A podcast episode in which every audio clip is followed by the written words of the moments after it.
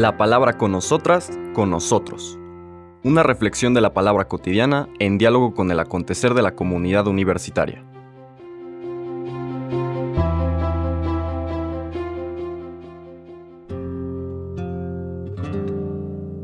Hola, buenos días.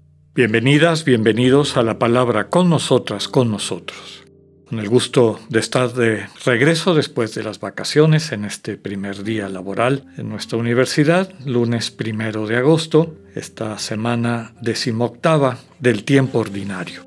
Seguimos nuestro recorrido por el Evangelio de San Mateo. Ya estamos en el capítulo 14, leeremos los versículos del 13 al 21. En aquel tiempo, al enterarse Jesús de la muerte de Juan el Bautista, Subió una barca y se dirigió a un lugar apartado y solitario. Al saberlo la gente, lo siguió por tierra desde los pueblos. Cuando Jesús desembarcó, vio a aquella muchedumbre, se compadeció de ella y curó a los enfermos. Como ya se hacía tarde, se acercaron sus discípulos para decirle, Estamos en despoblado y empieza a oscurecer. Despide a la gente para que vayan a los caseríos y compren algo de comer. Pero Jesús les replicó, No hace falta que vayan, denle ustedes de comer. Ellos le contestaron, No tenemos aquí más que cinco panes y dos pescados. Él les dijo, Tráiganmelos. Luego mandó que la gente se sentara sobre el pasto. Tomó los cinco panes y los dos pescados, y mirando al cielo pronunció una bendición, partió los panes y se los dio a los discípulos para que los distribuyeran a la gente. Todos comieron hasta saciarse, y con los pedazos que habían sobrado se llenaron doce canastos. Los que comieron eran unos cinco mil hombres, sin contar a las mujeres y a los niños. Palabra del Señor. Este Evangelio, que conocemos como la multiplicación de los panes desde luego que tiene una riqueza doctrinal y espiritual muy grande. Lo primero que habría que subrayar, en el contexto como nos presenta esta primera multiplicación, el Evangelio de San Mateo, el preámbulo del relato es la muerte de Juan el Bautista.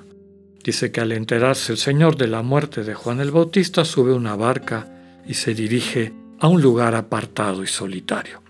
Vemos, como hemos comentado en otras ocasiones, que cada vez que hay una situación delicada en la vida del Señor, Él toma distancia para, en la soledad y el silencio, poder dialogar con su Padre. Esta oración, que es el fondo de la oración cristiana, desde luego que implica el presentarnos ante Dios como estamos, con nuestras preocupaciones y ocupaciones, con nuestros proyectos, nuestros temores, eh, tristezas y demás, y ponerlos en las manos de Dios. Central de esta oración es el aprender a guardar silencio interior. En algún momento, quedarnos a la expectativa de ver qué surge del corazón como respuesta de Dios a nuestra oración, es decir, a lo que le compartimos.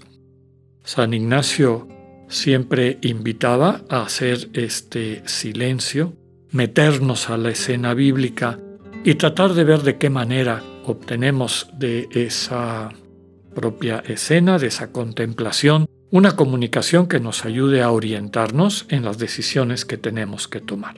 Entonces por eso el Señor se aparta a lugares solitarios, silenciosos, para poder orar con su Padre, dejar que las cosas se asienten compartirle a Dios y sobre todo guardar el silencio necesario para prestar atención a la forma como Dios nos responde, invitándonos de forma concreta. Es lo que San Ignacio llamaba mociones. Dios nos sugiere decisiones, etc. Y es muy importante tener en cuenta los elementos fundamentales para poder tomar una decisión correcta. Ese tema lo vamos a ver mañana cuando veamos a profundidad este elemento de la oración ignaciana que conocemos como las mociones. Quisiera focalizar ahora en el resto del relato, en la multiplicación de los panes que inicia con la compasión de Jesús hacia la muchedumbre.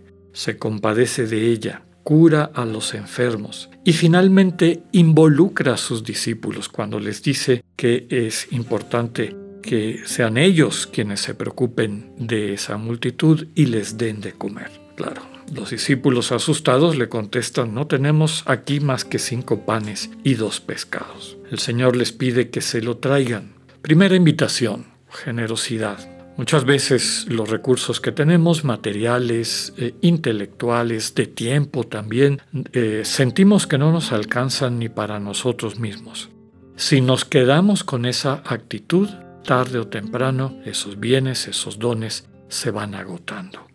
Aquí lo importante es insertarnos en el dinamismo del amor divino que mientras más compartimos, más damos, más nos entregamos, estos dones no solamente se multiplican, sino que se consolidan. Primera, primer aprendizaje. Todos los textos bíblicos no son meramente relatos de historias como recuerdos, memorias de algo que sucedió en el pasado, sino que básicamente son enseñanzas para nuestro hoy y aquí, para la actualidad. Ante una realidad de una humanidad necesitada, Pensemos en nuestro país, en nuestros países, cuánta gente está como esta muchedumbre de la cual el Señor se compadeció. Y el Señor nos invita a cada una y a cada uno a que les demos de comer, es decir, que los podamos nutrir con los dones que Dios nos ha dado. El primer trabajo es hacer un inventario de esos dones. ¿Cuáles son los regalos que Dios me ha dado de tipo intelectual, también los dones y talentos que puedo tener de cara a el don de poder consolar, dar un buen consejo, poder planear, tener buen humor, capacidad de análisis, etc. Cada ser humano tiene una serie de dones y talentos, de capacidades que Dios le ha dado. Aquí la clave es vivir siempre poniéndolos en las manos de Dios. La segunda parte de la enseñanza es que hay que escuchar las instrucciones de Cristo. Siempre que le hagamos caso, siempre que pongamos en sus manos esos dones y talentos, seremos testigos del milagro de su multiplicación. Como nos dice el texto, Dios fue dando a través de el Señor, el Padre a quien le ofrece estos cinco panes y dos pescados, a través de Cristo de instrucciones concretas, ¿no? Que si reunir a la gente, que darles los panes, que después compartirles los peces, finalmente recoger todas las obras y esto de las obras, además del número simbólico del 12, recordemos que el 12 era la totalidad de Israel, este Israel, que parece que estaba sin alimento, muerto de hambre, ahora tiene para dar y compartir. En esta plenitud de cinco panes y dos pescados, después de todo el alimento, de la comida de todos los presentes, quedan 12 canastos llenos de sobras, es decir, sobreabundancia. Aquí la invitación, como les comentaba, es a que hagamos un inventario, cuáles son tus cinco panes, tus dos pescados, y ponerlos día con día en manos del Señor. Y en esos ratos de silencio, cuando nos acercamos a Él en la mañana, con esa pregunta fundamental, ¿cómo quieres que amemos hoy, Señor? Pues estar atentos, atentas a las instrucciones precisas que nos da. Nunca se van a acabar los dones, los talentos, estas capacidades que tenemos de ser bendición para los demás. La clave, ponerlos en las manos del Señor y escuchar sus instrucciones. Que podamos de esta manera ser testigos de, esta, de este milagro de la multitud saciada y percibir también cómo se consolidan estos dones y talentos que el Señor nos ha dado. Que tengan un buen día, Dios con ustedes.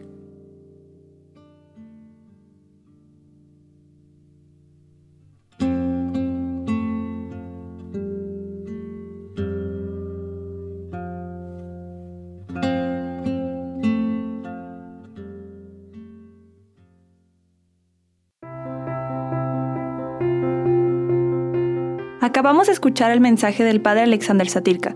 Escúchalo de lunes a viernes a las 8.45 de la mañana por radiveroleón.com o a través de nuestra app gratuita para iOS y Android.